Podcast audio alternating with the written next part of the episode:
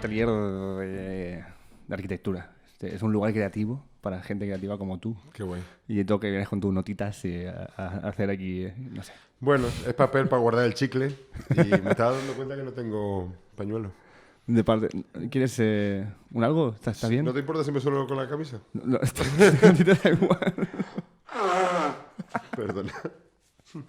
Podríamos traerte un pañuelo también, o sea, podría haber sido la, la opción, No, estaba ahí. esto Pero... Le da más carisma a la.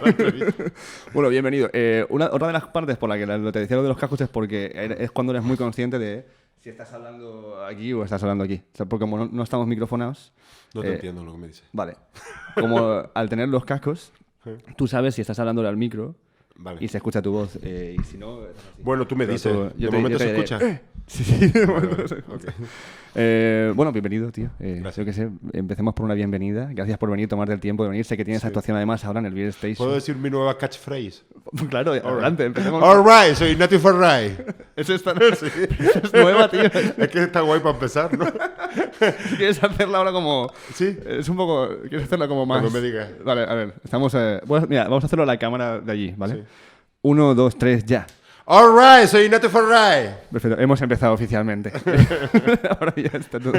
Eh, ¿Estás en el Beer Station ahora? Eh, nada, como dentro de una hora y media, Sí, una cosa así. ahora actúo, actúo ahí todos los lunes. ¿Y qué tal, tío? Como, ¿es, es como tu casa, este sitio que siempre estás eh, actuando? Es el sitio donde más he actuado, la verdad. Y, pero no solo, eh, quiero decir, eh, todos los, com- los compañeros de, de que empezamos juntos, eh, cuando se pusieron a poner de moda los monólogos, así eh, el- a partir del año 2000, por ahí, eh, es que el Beer Station fue el primer, de los primeros sitios en Madrid que empezó a hacer, a programar comedia con regularidad. Y prácticamente tienen actuaciones ahí todos los días. Joder. Fue el primer, sí, sí, sí, sí. Yo creo que ha sido el sitio que más se ha mantenido a lo largo de todos estos años. Y no solo en Madrid, sino te digo en- a nivel nacional. Nosotros estamos muy agradecidos con ellos porque desde el primer momento que fuimos a decirles, hey, eh, queremos hacer esta movida, y nos dijeron, adelante, la primera Sí, que la grabamos verdad fue que es muy guay, es Jorge y toda la gente Sí, que trabaja ahí. Gente de puta madre. Y es un sitio pequeñito, tienen como esa sala como para 50 personas al fondo del bar. Sí. Y ahí la verdad es que pues todos los cómicos hemos actuado ahí. Desde toda la gente de Laura Chanante, Dani Rovira, por, de gente, por decirte los más conocidos, pero todos en general. A mí me parece algo, eh, cuando veo esto como... Yo, yo te vi el otro día en Barcelona, cuando fuiste, bueno, el otro día, hace unas semanas Sí. que fuiste allí... En el Barch. En el Barça, en la sala. Barça. Sí. ¿Qué tal? Estuvo guay, tío. ¿En serio? A mí me gustó. ¿No, no iba muy borracho? Eso lo sabrás tú, tío. Es que yo, creo, yo creo que son esas digo, cosas que las me- notas... me, interesa saber tu punto de vista. Porque Yo salí, yo, yo salí preocupado. ¿Qué va, tío? O sea, hiciste dos horas, ¿eh? Sí, sí, pero Y, y dos horas en las que la gente se estaba cagando de risa todo el rato. bueno, bien. O sea, yo que eso es de... Es que Claro, además... lo- yo que me, me notaba como muy cansado. Sí. Porque entre eso, como que venía muy machacado. Entre la bebida y las vacaciones de Navidad. claro. Pero no sé, Son o sea, fue aceptable. No fue cojonudo, tío. La gente salió... O sea, se puso de pie la gente cuando te... no- Bueno, la gente es muy amable. Claro. Joder, no. Pero, pero yo- ese- eso, es, puso- esa frase, tío, es frase típica de algo que hemos hablado mucho aquí eh, con otra gente, que es el síndrome del impostor. La gente es muy amable, es la defensa de quien padece el síndrome del, del impostor, que es el hecho de no es que yo sea tan bueno, es que me tratan bien o lo hacen para que no me sienta mal. ¿Tú, tú crees que comulgas o que sufres esta patología rara? Hombre, es, es como una cortesía, ¿no? Ser, ser humilde. Pero aparte de eso, yo sí que, o sea, aparte de eso, que te entiendo tus motivos y posiblemente algo de eso haya, sí que creo que la gente es amable en el sentido de que al- en el fondo dedicarse a esto es más fácil de lo que parece. Entonces la gente eh, pone mucho de su parte. Eh, entonces tú simplemente tienes que dejarte llevar. Eh, la gente es muy amable en el sentido, de- o sea, mm, como para quitarme mérito yo, pero también porque de verdad pienso que un tanto por ciento muy importante recae en sus manos. Para, para bien, ¿sabes? Yo desde luego nunca le echaría la culpa al público si una actuación sale mal, siempre es culpa mía. pero, pero, pero el público... eh, el, el- el público te, te envalentona eh, y, y le cuesta muy poco hacerlo. Eh, con- enseguida está aplaudiendo, se está riendo. eh, ¿Sabes? Al fin y al cabo ha pagado un dinero y quiere amortizarlo. Claro, pero, pero ¿ha sido siempre esa tu experiencia con el público? ¿De la gente ha sido amable? Eh, yo siempre parto de eso, pero es verdad que ahora la gente quizás me conoce más y aparte de amable tienen un contexto. O sea, la gente siempre es amable, pero ahora además tienen un contexto y la gente ya sabe que se puede esperar si me va a ver. Entonces ya no se dan malentendidos como antes era más habitual. ¿Cómo de habitual? Bueno, eh, había mm, el, en el mismo Beer Station, por ejemplo, eh, eh, hojas de reclamaciones, eh, gente que se iba era lo Hojas de reclamaciones en plan de quiero mi dinero eh, o, o- Sí, o- consideramos que el Beer Station ha anunciado este espectáculo como comedia. Consideramos que lo que hace esta persona no se puede considerar comedia, por lo tanto, el Beer Station ha incurrido en publicidad engañosa. Wow. Ese tipo de... Y que, Gente que se iba siempre era lo habitual Bueno, y eh, formaba parte de lo que era esperable. Y gente que me esperaba pegarme, se dio el caso, pero no era tan habitual. ¿Tú has estado como, no sé, activamente formando parte de otras formas artísticas? Porque veo mucha, mucha performance o mucha, o co- como algo muy expresivo o poético, físico dentro de lo que haces de alguna forma. Como que hay elementos de repetición, hay elementos de, de sorpresa, como no es el stand-up Sí, como que parece que he estudiado. Como que decir. que parece que, que parece que he estudiado algo, ¿no? que tienes ahí un diploma de algo. ¿sabes? ¿Cómo se dice? Este pavo. Eh, No sé, pero ¿has- has tenido no, la verdad es que no, la verdad es que no. No, no he estudiado nada que tenga que ver con el teatro, ni, ni con la poesía, ni, ni con, bueno, las artes escénicas. Bueno, hice imagen y sonido, que se llama ahora comunicación audiovisual. Fue la carrera que estudié aquí en Madrid, en la Universidad Complutense. Eh, pero la verdad es que nunca me dediqué a eso. Eh, terminé la carrera y estaba un poco colgado. Trabajaba en Pizza Hut en esa época.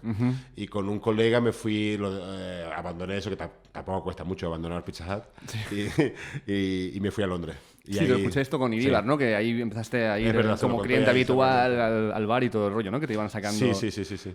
Pero sí, digamos que mi, escu- eh, mi escuela, quiero decir.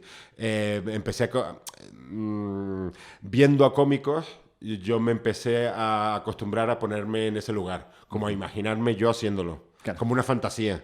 O sea, porque en el fondo siempre pensé que me faltaría coraje. Pero mm, conse- a lo mejor inconscientemente llevé mi vida a, a, a una especie de callejón sin salida eh, eh, en el que entonces ya no me costó tanto dedicarme a esto. O sea, si consigues que tu vida sea lo suficientemente de mierda. como para que cualquier paso sea mejor. Claro, y yo creo que pasa- pasan los años y creo que a nivel inconsciente quise hacer eso. Bien. y eso, No fue premeditado, pero inconscientemente a lo mejor. Pero y, aunque no sea como formación, eh, eres consumidor de, de diferentes tipos artísticos y te llama, la- te llama la atención cuando hay eh, un arte que sea de donde sea, parece que expresar algo... Me llamó la, la atención en el sentido de, antes dijiste el síndrome del impostor, yo me identifico más con el síndrome del ladrón. Vale. O sea, en el fondo nosotros no somos estudiosos, para eso están eh, otras disciplinas, eh, tanto filosóficas como, como artísticas también o, o científicas. Hay gente que, que- que le gusta un tema y profundiza. Los chamanes, Vale. entre los que me incluyo, los chamanes no, no estudiamos. Los, los- chamanes cogemos cosas y nos apropiamos de ellas. Vale. Nos apropiamos de ellas y las utilizamos. Ok, ¿En, qué, ¿En qué tesitura, chamán? Eh, eh, ¿por, por qué por qué este término? Eh, ¿Te ha venido ahora o es algo que, eh, no- que no, no, no, no eh, tienes? mm, Creo que es lo más apropiado si nos referimos, si hablamos de la comedia. Coño. Este es Jack Sparrow. Está ¿no? Jack Sparrow, sí, allá afuera. Además se parece el cabrón. Sí, sí. Eh, mm, eh, si hablamos de la comedia desde un punto de vista antropológico, me parece lo más apropiado. Quizás fueron los primeros cómicos. O sea, de- a- a- a- mm, eh, em, y, eh, no solo comedia, sino más cosas, ¿no? También era un mago, un En cuanto a maestro de ceremonias. Un maestro de ceremonias también. Era, o sea, agrupaba dentro de la figura del chamán muchas disciplinas que a lo mejor luego se disgregaron, pero por supuesto yo creo que el primer cómico fue un chamán. Que empezó a, usar esto para que entraran bien las cosas, en plan. Bueno, Mm, o sea, como comedia, en plan hacer reír, ¿me hablas? sí, sí, sí, sí. Eh, como el encargado de contar historias o, o- o en el fondo... mm, en el fondo...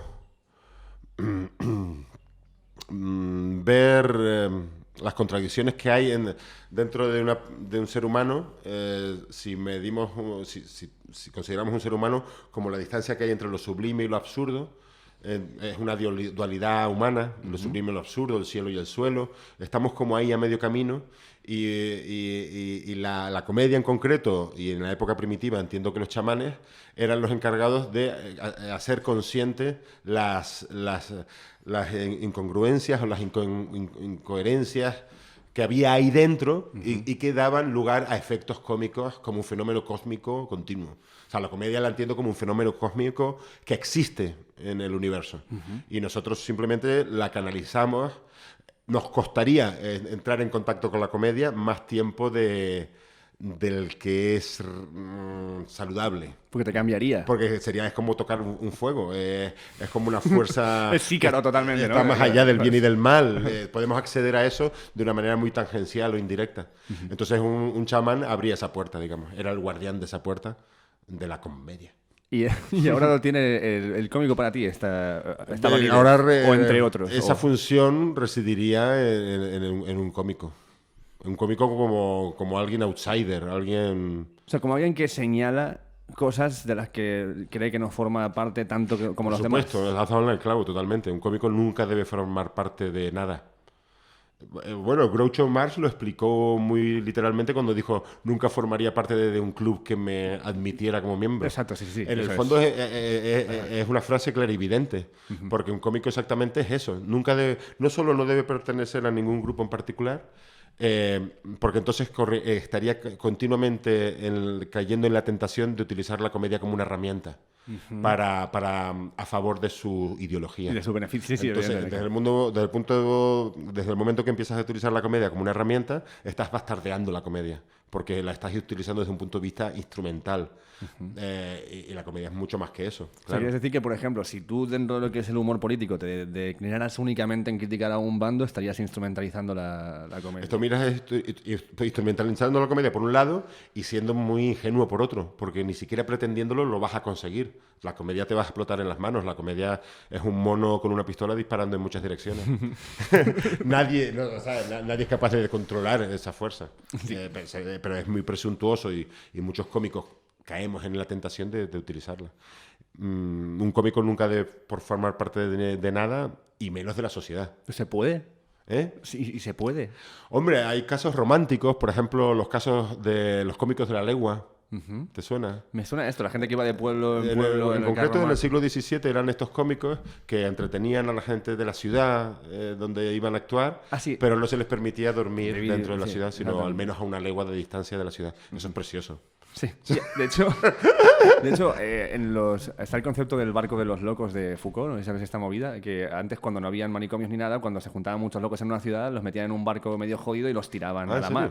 Ah, y vale. en parte muchas veces metían a los bufones y a la gente de Ah, entretenimiento en el barco de los locos. Qué guay. Entonces, eh, sí, era gente que eh, ya Claro, se denotaban la- fuera de la sociedad desde la sociedad. Sí, porque no es conveniente. Pero si te fijas, volviendo al tema de los chamanes, que luego también derivaron en sacerdotes, siempre tienen que tener algo que, que no formen parte de la sociedad. ¿Hay algo de, sacer- ¿Hay algo de cómico en un sacerdote? Y al revés. Y al ¿Hay algo revés. de sal- que en el orar o Porque en el- Es que partimos de la misma raíz. Es, es como un ser biológico que, que tiene el mismo antecesor. El mismo ADN, ¿no? El mismo ADN un poco, porque también un sacerdote a su manera tiene que hacer cosas para no formar parte de la sociedad.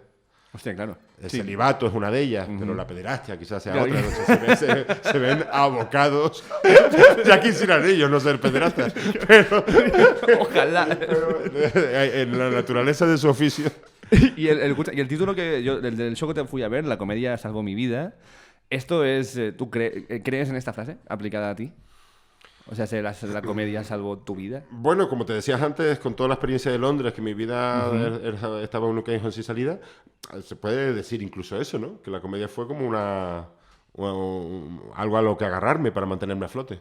¿Tú crees que serías como esta peña en plan que si Sherlock Holmes no dedicara su intelecto a, a resolver crímenes, los estaría haciendo? Entonces, si tú no tuvieras la comedia para poner ahí todo esto, igual serías el concejal de Vox o te habría sido alguna movida. No, no, no tengo ni idea. Eh, la verdad es que a veces me pongo un poco triste de pensar que hubiera sido de mí. Pero no, igual hubiera encontrado algo, no sé.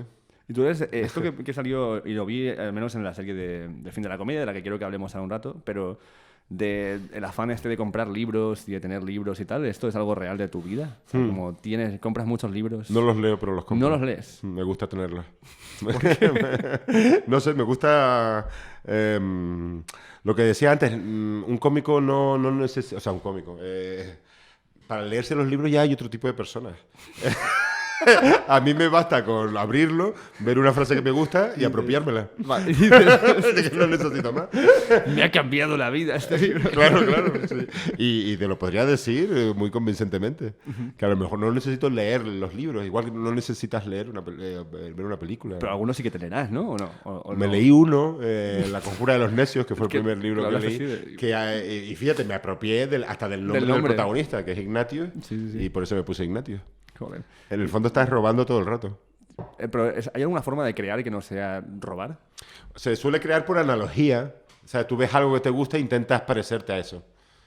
Mm, bueno, eh, es saquear, pero como el que coge setas por el campo. No y- todo y de luego, uno, sino- Y luego hace, a través de algún tipo de alquimia, hace alguna receta médica o algún veneno.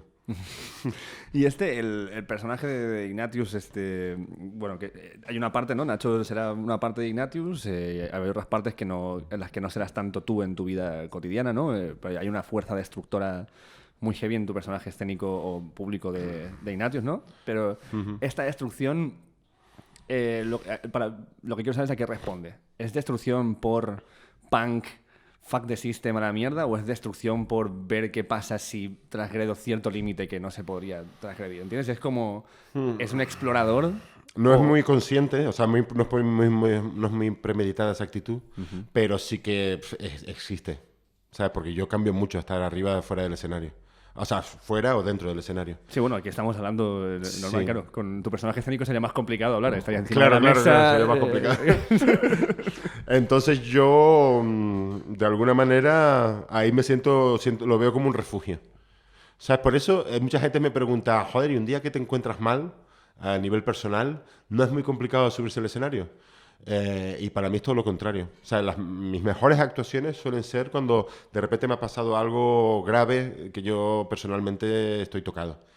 Y, mm, y de repente la- el, el escenario funciona como si fuera un refugio de- y ya no te acuerdas de, de nada. Y te sientes ahí libre por un momento.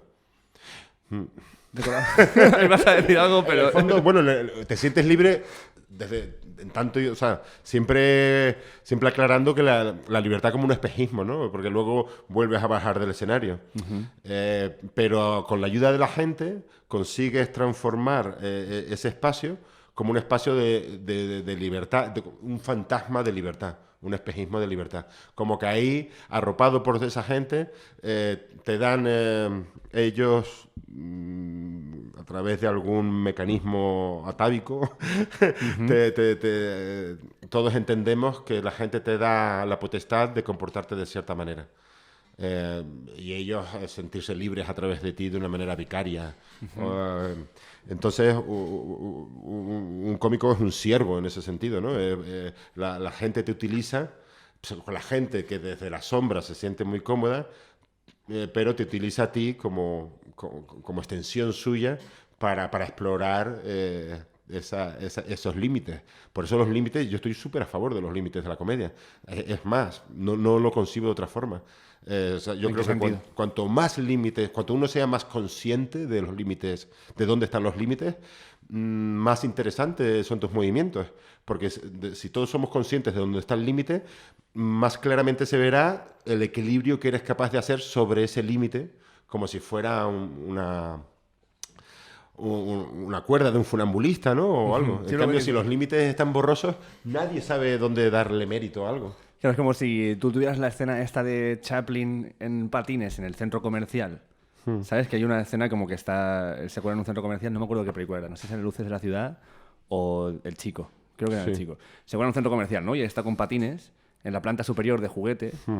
eh, pero está como con, la- con una venda y con patines. Y hay un momento que está, está aquí el borde, que está en construcción Sí, de la planta de abajo, ¿no? sí, sí, sí. Si no estuviera ese borde, Bueno, pues Claro. es un pavo pa- patinando. Sería una maniobra más. Exacto, pero al- saber dónde está esto y estar a punto es como... Es totalmente eso. sí, sí, Ahora claro. entiendo el valor de lo que está haciendo. Gracias por persona. explicarlo mejor. No, bueno, bueno, es totalmente, eh, la, la conciencia de dónde están los límites es lo que le da emoción a todo. La muerte es un límite. Entonces la, la vida sería muy distinta si no tuviéramos el límite de la muerte. ¿En ¿Qué, qué crees que cambiaría si de repente se Pues Chicos, no- mira, no a partir sé, de mañana sería, difícil, de, nadie ima- se va- sería difícil de imaginar, pero yo creo que sería peor. Yo creo que sería peor. En plan dejadez y... Pues igual, igual nos da por ahí. No, sabe- no sé. Imagínate, si tú le pegas un tiro a alguien y no se muere... es en plan... Ya. Estás gastando dinero. estás- Cambiaría, cambiaría mucho la historia. es, es jodido. Pero sí, la, la verdad es que la, ahí lo- la sensación que tienes es de un fantasma de libertad y, y como si hubieras creado una situación, una ciudad aparte de la civilización. De repente, con la ayuda de la gente, has creado un- un- una ciudad que se rige por sus propias Y te dejan decir cosas de cierta manera, eh, comportarme de una manera muy faltosa con la gente, pero todo el mundo entiende de qué va la película. Entonces, te sientes, te sientes muy bien cuando sale bien. Hay una movida que yo veo que es, o, o- o con tu trayectoria, o lo que yo he podido ver de tu trayectoria, que es, ¿sabes cómo?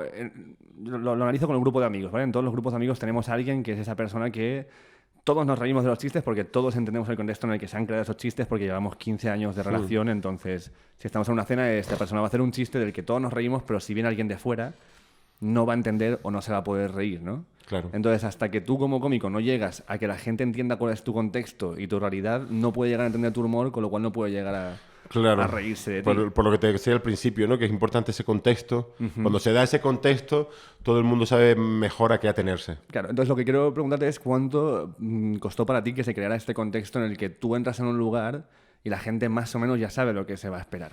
Bueno, pues ya llevo casi 20 años. Pero cuando fue empezaste a sentir ese arropamiento desde el inicio, en plan de, vale, aquí está... Fue muy paulatino, no te sabría decir un momento. Pero sí, bueno, poco a poco, la verdad es que eso ha ido mejor. Por el otro lado también se pierden cosas, ¿no? Esa, ahora lo, lo de chupar pezones, que, que es muy bonito que haya gente eh, que eso ya es algo consabido y, y ellos mismos admiten que eh, habían, no, no sé si decir fantaseado, pero es- esperaban que eso pudiera darse dentro del show y, y- y mucha gente sale pues, bueno, pues nada, perfecto, ya se están quitando ellos la camisa sin yo decirles nada, ya todo va rodado. es un protocolo. Sí, sí, sí, sí. Y bueno, eso tiene su encanto, porque todo el mundo como que contribuye, ya es algo colectivo, pero en el mismo Beer Station, por no salir de ese local, yo me acuerdo de pedir la ayuda de la gente para llevar a una persona contra la pared y sujetarla para yo chuparle los pezones. Es más violento, pero también tiene su encanto. Y el otro día me dijo eh, un cómico con el que, que, bueno, creo que es con, con- está hablando con Moraño el otro día en un bar y tal y cual, me dijo que alguna vez has salido de un bar eh, por la policía.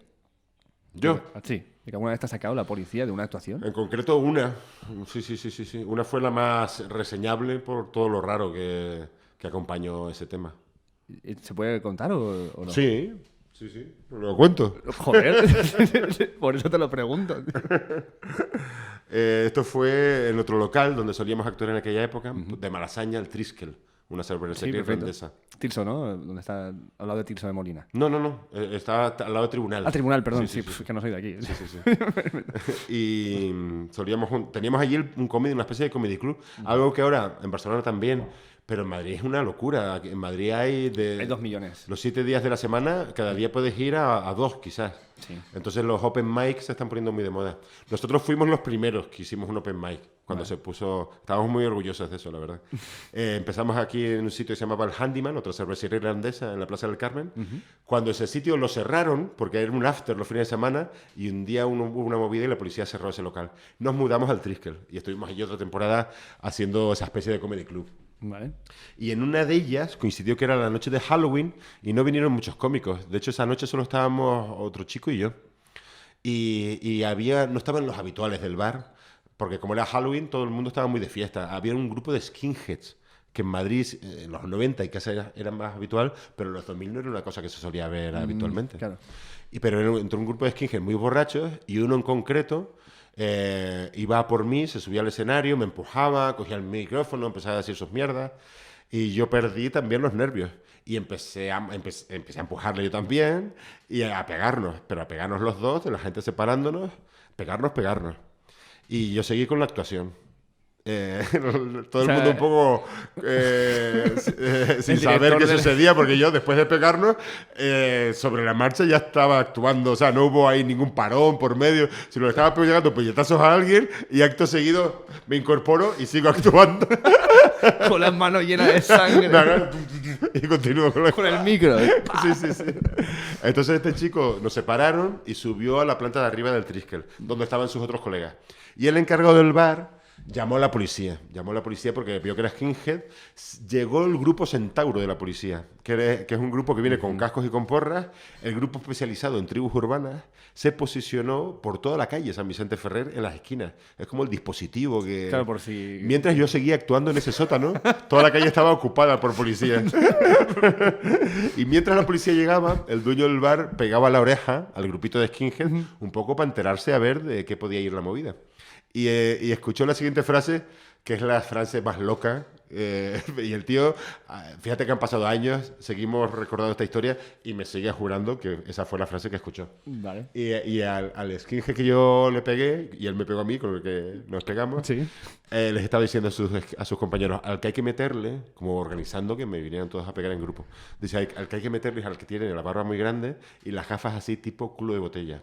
Vale. Y el otro skinhead le responde, ah, o sea, que el tío además va de loco de las coles. Que el, Claro, lo- el loco de las coles era el personaje sí, que yo hacía en aquella muchas- época en Laura Chalante. El restaurante, claro, no mucho. ¿Sabes? Y de repente se cruzaron esas dos líneas eh, tem- espaciotemporales. Entonces era muy curioso que, que su compañero no, no, no estuviera ya tan preocupado porque le hubieran estado pegando a su amigo Skinhead, sino que en ese sótano hubiera un impostor suplantando a su admirado loco de las coles. Vamos a pegar a este impostor. Sí, sí, sí.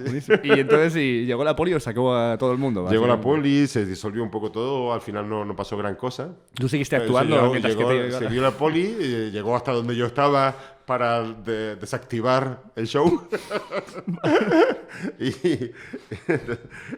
y, y, y- bueno, todo el mundo se disolvió, pero en un ambiente de silencio absoluto, porque cuando entran la, la policía con los cascos y las porras, como que todo el mundo se sintió muy, muy bueno, muy, a- no sé si decir atemorizado, pero todo el mundo enseguida se quedó en silencio.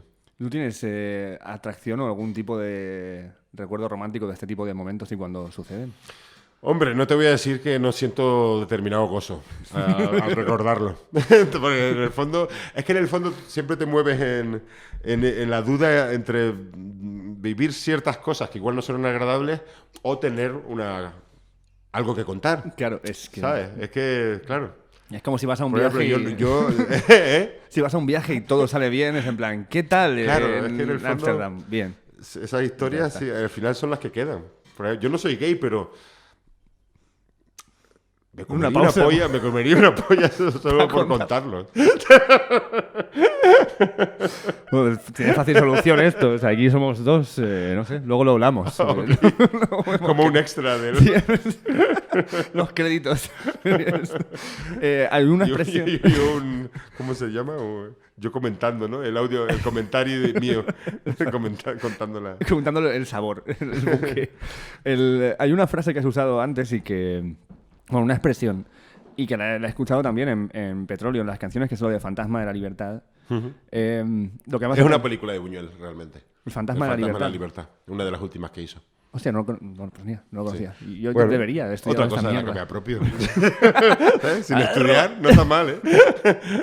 Pero ¿qué- ¿cuál es el valor que tú le das? ¿Es esto que me decías? ¿Es el eh, donde proyectas eh, como, o sea, es el cómico donde proyectas lo que, lo que tú no puedes hacer, los límites que no puedes transgredir y esa, esa especie de...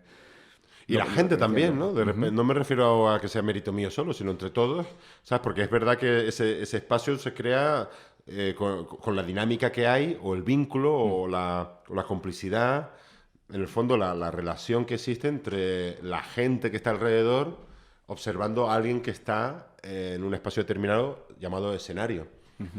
Eh, y esto es eh, de quizás de las cosas más antiguas a las que un hombre a las que el ser humano se, se haya podido enfrentar, ¿sabes? O sea, es una cosa muy antigua. Es como rápidamente eso funcionó, no sé cuándo surgió exactamente, pero de repente esa fórmula de mucha gente alrededor viendo, a alguien, viendo algo casi a alguien que estaba en medio, en un espacio ahí en medio, eh, resolvió muchas cosas eso. Pero Como esa, esa puesta en escena de repente se volvió catártica. Catártica. Catártica. Catártica. Es Catárquica. catártica, Catártica. No sé, algo, al- al- resol- resolvió algún problema que estaba ahí en el aire. Pero a nivel histórico, por ejemplo, no esa figura no sería el héroe. En plan, como que todos como sociedad durante generaciones estamos alrededor de esta figura que se supone que significa eh, un valor al que llegar o No, no lo veo así. Yo veo ¿no? un euro. eh, eh, existen los héroes, pero no veo que sea exactamente lo mismo. Veo el héroe más dentro de una historia, una narración, una- un, un poema épico. O sea, la figura de un, de un héroe que se enfrenta a, a- a cosas y que al final, mm, aunque sea de una manera trágica, eh, saca algún tipo de, de- de- de enseñanza que le hace más fuerte. No, Eh, eh, existen esas narraciones, esas historias, eh, pero lo distinguiría, no, no, no me siento como un héroe ahí. Bueno, no decía tú en ti mismo, sino como la imagen. O sea, es lo que te digo. El, el que haya alguien que ya no solo es en el momento en el que está sucediendo, porque eso trasciende a la memoria de la gente, ¿no? Entonces, si alguien hace algo en un momento que está mm, empapado de una emoción concreta, ¿no? Eh, Esa emoción trasciende la memoria de la persona más allá del acto que ha hecho, ¿no? En plan de, este tipo hizo esto y yo esto lo considero valiente o lo considero Algo salvo. memorable. Eh, entonces, eso es lo que digo, que a nivel histórico hacen falta también esos referentes de, hostia, esto es algo a lo que aspirar, esto es algo a lo que no, esto es algo a lo que me alegro que haya existido, aunque yo nunca sería capaz de hacer eso, porque me da, como que sirve para mover tu, tu balanza de valores de alguna forma y tener referentes. Sí, hombre, yo no te, no te voy a negar que en mi caso personal yo sí que veo como héroes, tienes razón, a cómicos a los que admiro. Y en el fondo, una, una- una cosa muy humana es el miedo. Eh, ¿sabes? Es De, lo- de, lo- de la- ¿no? de, de las emociones más, más fuertes que hay. Totalmente. Y pienso que, que el- que lo contrario de la risa no es el llanto, como se suele decir a veces, sino que es el miedo. O sea, realmente el- lo que disuelve el miedo es la risa. Claro, si puedes reírte de algo, no... Sí, sí, sí, el miedo desaparece. Entonces, en ese sentido, se puede hablar de héroe en el sentido de que se, enfrenta a algo que da miedo. ¿Sabes? De expresarte de una manera distinta a, a como es, digamos, una convención social, o sea, sentirse fuera de un grupo, son cosas que nos dan miedo. Mm, pero simplemente salir al escenario. Por eso yo pensé que nunca reuniría el coraje suficiente, porque la sensación es de miedo. Sentirte ahí eh, con- con- delante de todo el mundo teniendo que entretener, en el fondo te sientes miedo de, de no saber qué hacer ni qué decir. Entonces, en el fondo te, enfrentas a eso. Y, y- y con- continuamente la sensación que tienes arriba del escenario es de estarle ganando tiempo al miedo. Le estás ganando tiempo al miedo. Eh, sabes que todo se puede venir abajo en cualquier momento, pero tú- si tú sigues cierto ritmo, si- eh, que el público te acompaña con sus risas eh, y tú sigues contando cosas graciosas, ahí te sientes protegido, pero sabes que si ese ritmo por- se, se- se rompe de alguna forma, el miedo recupera terreno. Entonces siempre estás en riesgo en ese... En ese estar arriba en un escenario es como una lucha permanente contra el miedo. ¿Y ese ritmo eh, es algo que solamente a, a- fuerza técnica puedes aprender o es como el embrague del coche que, que eso que te dicen, tú ya sabes cuándo estará, ¿sabes? Ya, Ya. ya sabes cuándo Hombre, por intuición, lo- o sea, yo creo que se puede. to- to- todo el mundo que se quiera dedicar a esto, eh, en el fondo, lo, lo más necesario de- para dedicarse a esto es estar, estar flipado. En el, en el sentido de que, de que te obsesiona esto y, y- y lo quieres hacer como algo personal y lo tomas como un desafío. yo, yo pienso mm, que, que un cómico. eh, eh, un cómico es una persona a la que le cuesta más que al resto de la gente hacer reír. Entonces, como, como tú ves que tienes esa carencia, ves que hay gente que de una manera muy espontánea y muy natural tiene soltura para, para ser gracioso, para tener gracia, y esa gente ni se lo plantea, porque lo tienen por naturaleza. ya lo sé, sí. A ti te cuesta más hacer eso, tú lo valoras mucho, pero ves que te cuesta, entonces te lo tomas como algo personal y te lo llegas a tomar en serio, el empeño y el esfuerzo de conseguir hacerlo como una satisfacción tuya personal. De decir, hostia, fui capaz de conseguirlo. Entonces, el, el- el cómico o, eh, o- es alguien que, que- que sabe que le cuesta más esfuerzo que al resto, pero se empeña en hacerlo. Te voy a hacer un paralelismo con otra cosa, una anécdota tuya que te he escuchado eh, también hace poco, porque escuchando cosas tuyas, que es la de cuando el bullying, ¿no? Y que te hacían bullying y que te, hasta el día ese que te plantaste y empezaste a caminar mientras que te tiraban piedras, ¿no? Esta parte.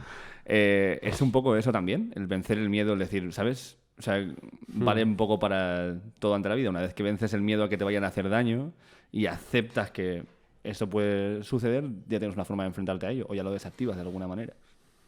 No sé. Sí, por hacer una comparación del bullying con... Por hacer una comparación de, de este acto, porque lo que yo veo es. O en, en Claro, tienes forma- que imponerte de alguna forma, ¿no? Tienes que que a- a tomar esa determinación. Claro. Sí, sí, es sí. que tú- lo veo, por, por ejemplo, eh, más que nada en, en- en tu comedia, tío, que pienso que es una comedia que mm, seguramente no la has tenido fácil al inicio de ser aceptado, porque no era lo que se movía en los circuitos, sino era lo que la gente estaba acostumbrada. Pero ante la reacción de que algo no funcione, puedes decir, bueno, pues esto no, o vencer el miedo de decir yo no valgo y decir, no, no, no.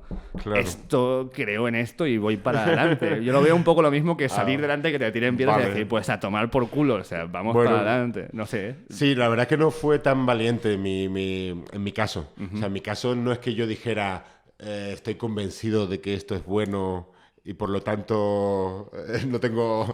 eh, mi caso era más bien que no tenía otro plan. No tenía, no tenía plan B. Entonces, lo que hay. si, yo, si yo lo hubiera podido hacer de otra manera, lo hubiera hecho de otra manera. Pero me salía esta mierda. y yo eh, muchas veces me apeteció, ¿sabes? Ser un cómico y me apetece, más estándar, que lleva de una manera un poco más elegante toda la, la situación y lanza los chistes muy bien eh, y, y no lo consigo. ¿Sabes? Realmente no me disgusta ese ¿Qué es lo que te impide eso? Si- Pues es no- la ansiedad o algo, hay, algo tengo que, que no soy capaz de, de mantener esa- ese estilo. ¿Cuánto está guionado de tu, de tu, de tu espectáculo? ¿Pero cuánto he llorado? ¿Cuánto está Si ¿Quieres que vayamos ahí? Hace una pregunta. ¿Cuánto has llorado? ¿Cómo se mide esta mierda? ¿Cuánto es, cuánto es guionado? De, o sea, ¿cuánto, ¿Cuánto llorado? Vale, vale. cuánto, es, escri- cuánto es material escrito de cuando voy a verte pues, en un show, ¿no? Que Son Sí. dos horas. Pues a veces palabra por palabra. A veces la gente me dice, joder, que bien improvisa. Claro, yo me callo, pues Pero no... con el público también. O sea, con las interacciones con el público también las tienes. Algunas también, algunas también. Porque, claro, sí, da, da la sensación de, de- de naturalidad, ¿no? Que Bueno, la, verdad es que sí, como, como buen farsante, me, me desenvuelvo, ¿no? sí, pero luego, sí, sí, yo creo que la realidad sería que hay más material escrito del que parece. Claro, si yo cuando en red digo, bueno, mira, qué guay, está haciendo un- una intro Claro. hablando con el público un rato eh, antes de hacer el show, ¿no? Y de Y a repente... lo mejor esas conversaciones las he tenido con muchísima gente, muchísimas veces. la misma conversación. y entonces eh, yo decía, y mi colega, llevamos una hora y me dice, no apagan las luces del público, ¿eh? Digo, hostia, no, no, no, no, claro. Y todo el show es con luces de- del público. Sí, pero porque yo lo pido. Antes Bueno, de la actuación digo, no me apaguen las luces que a mí me gusta verle las caras a la gente. Claro, claro, esto es muy, muy inusual. Yo no, no- Era, era, o sea, era, era notorio, ¿no? Que las luces no, no estaban como habitualmente suelen estar en un Claro, teatro. claro, claro, es eso. Pero, o sea, no es, no es una sensación negativa, simplemente eh, te da una Sí. sensación de, como público de decir, Es que está más ¿Qué está pasando? Ah, vale, vale. Algo extraño ahí, ¿no? es que, claro, algo, algo está... Si no es la puesta en escena habitual. Claro, y además veías las caras de la, de la gente como que eh, todo el mundo se está pasando guay, ¿no? Pero es este punto de decir... De, hostias, ¿cuándo apagan las luces? Claro, claro, claro, que a- y luego ya hay eh, un momento donde todo el mundo se ha dado cuenta de que ya está, pues es esto y es esto. Pero, Ah, vale, joder, vale, vale. ¿eso, ¿eso es buscado por ahí o simplemente es porque tú estás Bueno, de- ya te digo, no, no, no, no soy capaz de pensar a, a tan largo plazo. de- o sea, tan casualmente. Como diciendo, si hago esto, eso tendrá determinado efecto. Sino, se me ocurre algo y digo, a ver qué pasa. Vamos a probarlo. Pero luego, si me dices que esa era la sensación, es algo guay. Es buenísimo, tío. Claro, porque es esto, es, eh, es... Pierdes un poco de control como público. Sí, te sientes, no, no, no acabas de sentirte cómodo, ¿no? De- o Pero, sea, es, pero es que eso es un poco lo que... Pero no es una comodidad, es lo que te digo, es esto de... Es como una peli de miedo. Vale, que vale, va- lo disfrutas, Vale, pero estás ahí en plan de... Estás más ¿qué, va, expuesto, qué va a ¿no? pasar? ¿O voy a ser yo ahora? O que de repente, claro, tú claro, que llevas claro. un gorro... no, que- pues, Claro, claro, estar en la sombra tiene como mentalmente... Exacto. Sí, sí, sí, es distinto. Quiero hablar de Pero eso. sí, en cuanto a la... eh, Darío Fo, el, el que fue premio Nobel de teatro, Sí, hombre. de él decía que para él improvisar no era lo de decir lo primero que se te ocurre, sino lo que has dicho siempre que parece que, que- que lo dices por primera vez. Era su manera de verlo. Pero también entiendo que hay una manera de improvisar. eh, yo a mí me gustaría atreverme más a eso, de que de verdad sea prácticamente todo el show lo primero que se te va ocurriendo. Pero algunas cosas sí que sé que las cosas. A veces sí, a veces intento, ¿sabes? Eh, intento tocar eso, pero como te decía antes, a veces no es fácil estar en contacto con, con eso mucho tiempo. Claro. Te quema un poco. Pero que lo- luego imagino entonces, si me dices que está escrito, es que en alguna forma vas como con una especie de visión Terminator en plan de ¿dónde hay dos hermanos? Aquí hay dos hermanos, ¿no? Aquí hay una pareja, Sí, sí. aquí hay no, y, vas, vas haciendo esto, o sea, como te, te estructuras el público en la mente para ir buscando dónde entrar las No, cosas. ¿o no qué? te lo estructuras, pero es un poco por instinto. Pero ahí, ahí de repente estás tan despierto, porque es, como te decía antes, te estás enfrentando al miedo y como un animal eh, intentas sobrevivir. Entonces realmente te- sería quizás algo muy comparable con eso. Un animal que no sabe nadar y de repente tiene que mantenerse a flote y sacar la cabeza fuera del agua como puede. Entonces te sientes así y eso te hace estar, fíjate que yo no soy una persona especialmente despierta, más bien todo lo contrario. Eh, pero ahí, ahí tienes que espabilar. Entonces, como, entonces te acabas fijando en todo. Yo no soy una persona muy observadora, menos en esa, eh, menos ahí. Y ahí es que no tiene, es que es como tienes que agarrarte a eso para sobrevivir. Claro. Entonces te acabas fijando en todo, en detalles que escuchas, se te agudizan. los- Sí, bueno, pero eso es, eso es ansiedad en realidad. es ansiedad. Pero es la ansiedad, eh, la ansiedad es negativa cuando no tienes, no responde a nada. ¿Sabes? Cuando, cuando te pasa a ti en tu casa, que estás solo y te- ahí es jodido porque te puede. Pero, Claro. pero, pero eso lo decía. Y aquí la puedes canalizar. Claro, pero o- o lo decía, esto lo, lo vi en una entrevista hace poco con un científico, te decía, si estás delante de un tigre y te está mirando, ojalá, por favor, que estés ansioso. Porque eso te va a hacer sobrevivir. Claro, claro. si no claro. estás Claro, ahí jod- no es recomendable. No, ahí tienes que... Ese es el estado, ¿no? Que es estar medita- alerta... El mindful, Claro, mindfulness. no, eh, ritmo no. cardíaco alto para que puedas activar esto, eh, percepción para ver lo que pasa, los movimientos y Sí. adelante. O sea, es un... Sería lo más correcto. sí. Y tú, tú, tú eres ansioso fuera del escenario. Sí, de hecho, mm, sí, pero, pero es lo que tú dices, que fuera del escenario lo ves como más dramáticamente. Y arriba del escenario ves que le puedes dar esa salida.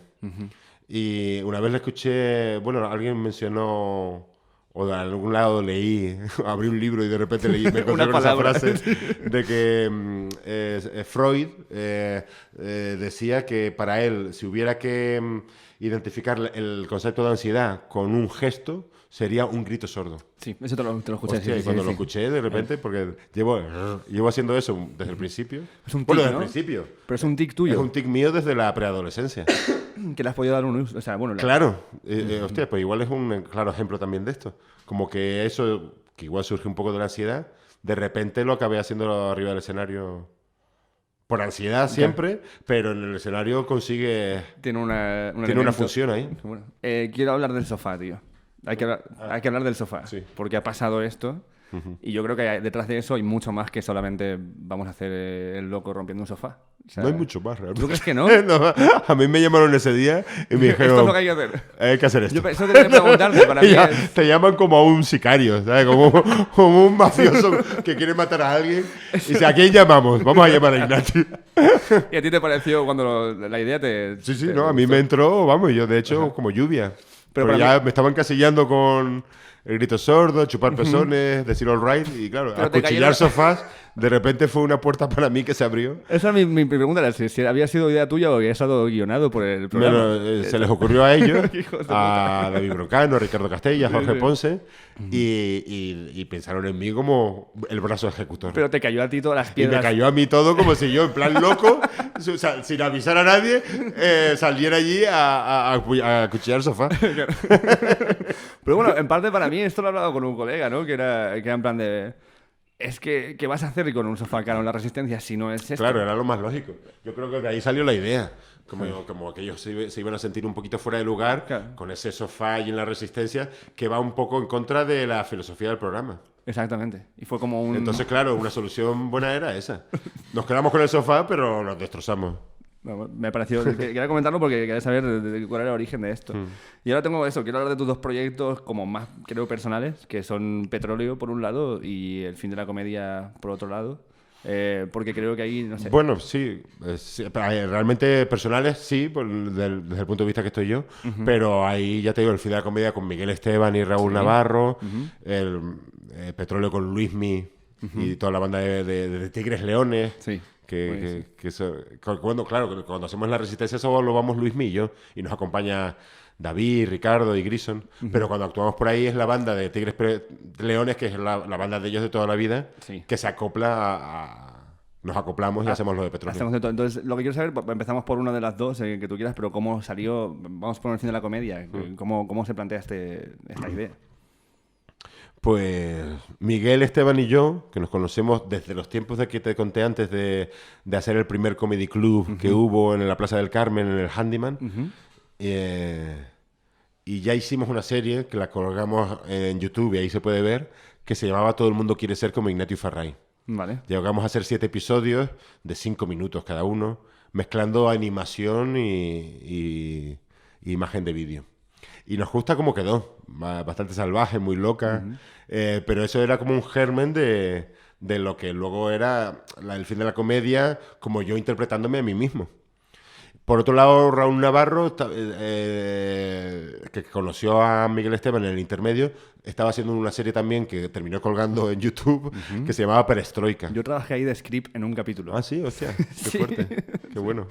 Pues de alguna manera todo eso confluyó y nos propusimos hacer el fin de la comedia. Miguel y Raúl eran muy fans de, de la serie Louis. sí. Entonces eh, ese tono, ese tono eh, influyó mucho en, en- en la, en la serie nuestra, en el fin de la comedia. Eh, ese tono realista, que la comedia un poco surge muy... fluye en el sentido de que no hay ningún chiste. De hecho, a la hora de escribir los guiones, lo primero que hacíamos era quitar los chistes. Si, te- si tuvimos la tentación de escribir alguna frase ingeniosa o graciosa, era lo primero que se caía del guion.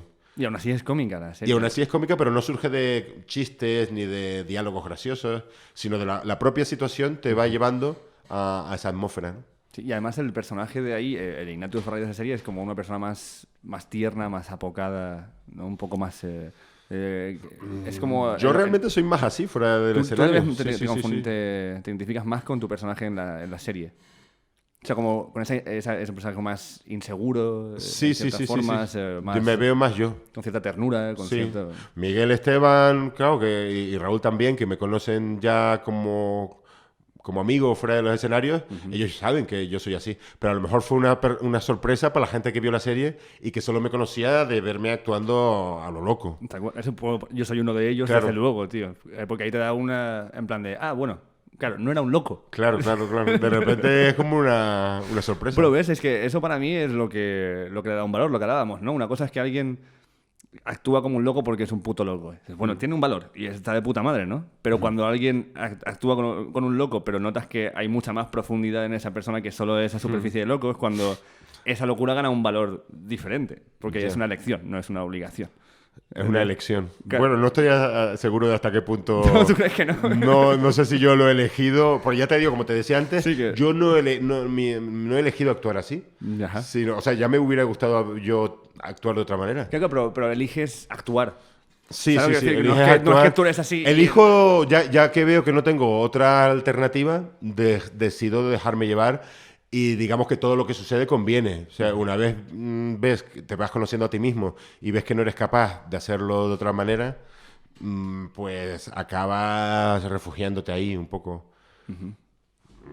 No, o sea, no, no como que no como algo conformista, pero le acabas encontrando es como el- hay una frase eh, que dice si tu casa está ardiendo aprovecha el fuego para calentarte.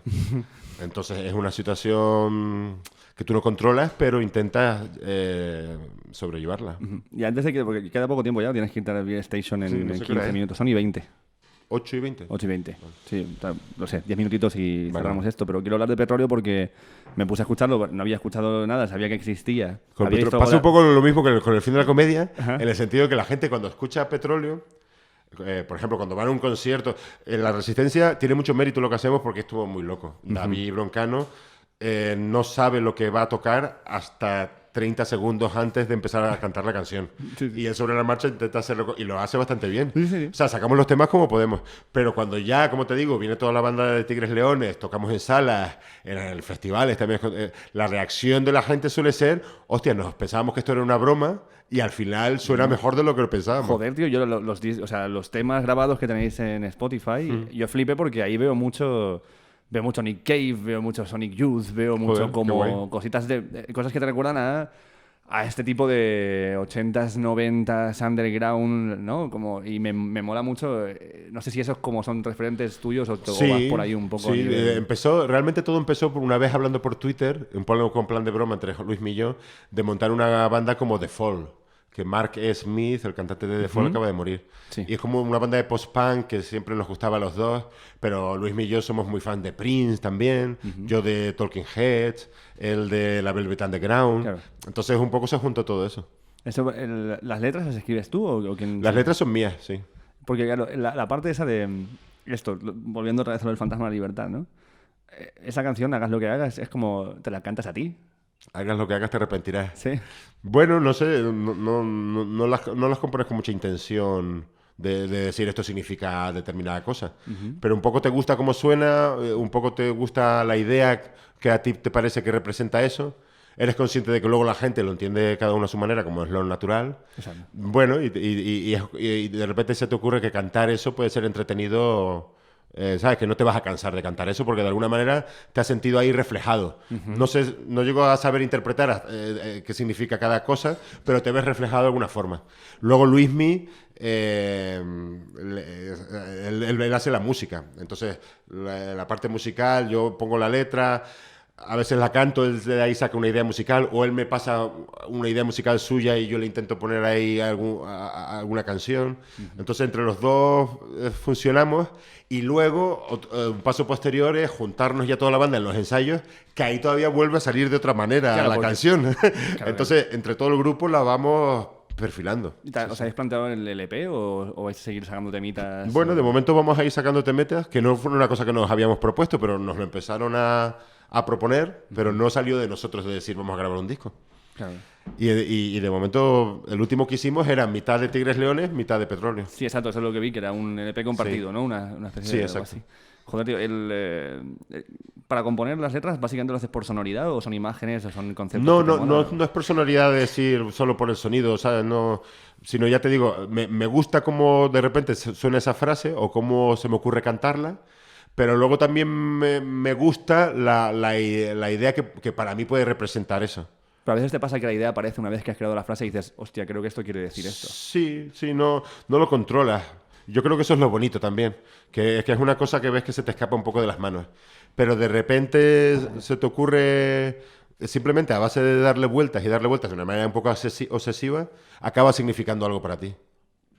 ¿Y um, crees en la anarquía? Sí, creo en la anarquía. creo en el caos. ¿no? Vale, vale Sí, puede ser algo similar, sí. Sí, sí, sí, sí. ¿Qué es lo que te...? El amor es caos. El amor es... Vamos a ir a... ¿Eh? El amor es el diablo. El amor es el diablo. El amor es el diablo. Vale, ¿por qué? Porque el amor es todo lo contrario a... Eh. este es el lugar para hablar de esto. Sí, sí, por supuesto. O sea, estamos eh, ahí. Digamos que hay, hay, un orden, hay un orden en el cosmos y, y, em, y, el amor es un acto de violencia contra eso. ¿Por qué de violencia? Porque, por ejemplo, mm, imagínate que una frase, ya acabamos de una frase, por, ejemplo, para petróleo. Eh, una frase, eh, eh, en tu cabeza existe esa frase como frase, pero llega la gramática y saca un fonema, o un prefijo, o un sufijo. O sea, ejerce violencia sobre el lenguaje para destacar algo sobre el resto. O, por ejemplo, la energía nuclear. Eh, tú tienes un... No, soy científico, pero básicamente se trata ¿no? de, separar el átomo, la fuerza sí, que romper el... Tienes que ejercer una violencia para poder separar algo que está junto. Entonces, eh, digamos que el, el, universo tiene entropía ¿Cómo es? Es- Eh, como, como que tiene entro- es, es la energía, la entropía es lo que rige, ¿no? El- La entropía es, es algo que, bueno, que no, que no tiene... Es algo, una unidad, ¿no? Una...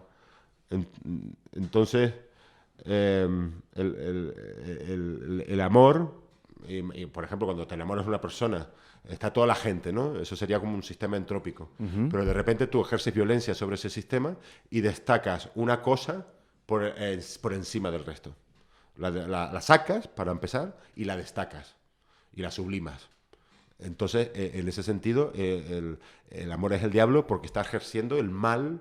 a- a- en, el, sen- en el sentido de que estás violentando algo que tenía una unidad y tú te empeñas en romper eso. Estás ef- esforzándote. La entropía, claro, conlleva un esfuerzo para mantener eso.